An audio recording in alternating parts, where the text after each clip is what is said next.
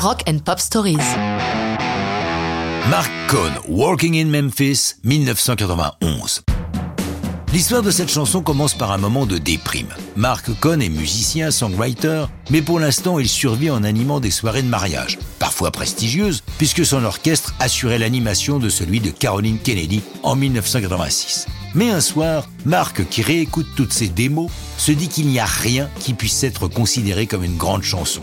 Il se dit que certaines de ses idoles, comme James Taylor ou Jackson Brown, ont écrit leur premier grand titre alors qu'ils n'avaient que 17 ou 18 ans. Face à ce constat, il se dit qu'il n'y arrivera jamais. Cependant, en lisant une interview de Taylor, il apprend que lui aussi a eu une période de doute et qu'il s'en est sorti en se rendant dans un lieu où il n'a jamais été.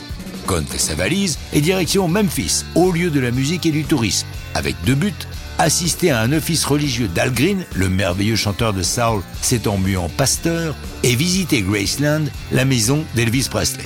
Bien que juif, il est bouleversé jusqu'aux larmes par la cérémonie de l'église d'Al Green. Puis l'enfant du rock est ému par la visite de la maison du King. Après quoi, il s'installe dans un bar appelé Hollywood Café. Il y a un piano derrière lequel une femme d'une soixantaine d'années, Muriel Wilkins, joue et chante merveilleusement. Si les autres clients sont indifférents, Mark est fasciné. Lorsqu'elle fait un break, lui, l'orphelin, l'aborde et la conversation qu'ils ont va agir sur lui comme une formidable thérapie. Vers 2 heures du matin, elle se remet au piano et lui propose de chanter avec elle, ce qu'ils font pendant plus d'une heure. À la fin, elle lui glisse à l'oreille Il faut que tu bouges, mon garçon. Rentré à New York, Mark bouge. Il collabore à un album d'Andrew Lloyd Webber, produit par Phil Ramone. Puis se retrouve pianiste sur Crossroad, deuxième album de Tracy Chapman.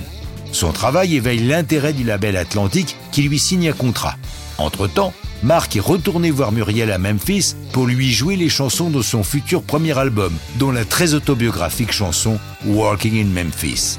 Lorsqu'il a terminé, Muriel lui dit Tu sais, celle dans laquelle tu parles de moi à la fin, c'est la meilleure que tu es.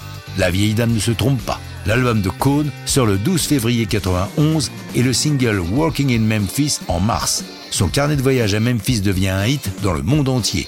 Muriel n'assistera pas au succès de son ami. Elle décède un an avant la sortie de l'album. En 91, Mark Cohn reçoit le Grammy Award du meilleur nouvel artiste et depuis mène une carrière à l'écart des frasques du showbiz, à l'image de celle de ses idoles Van Morrison ou Jackson Brown.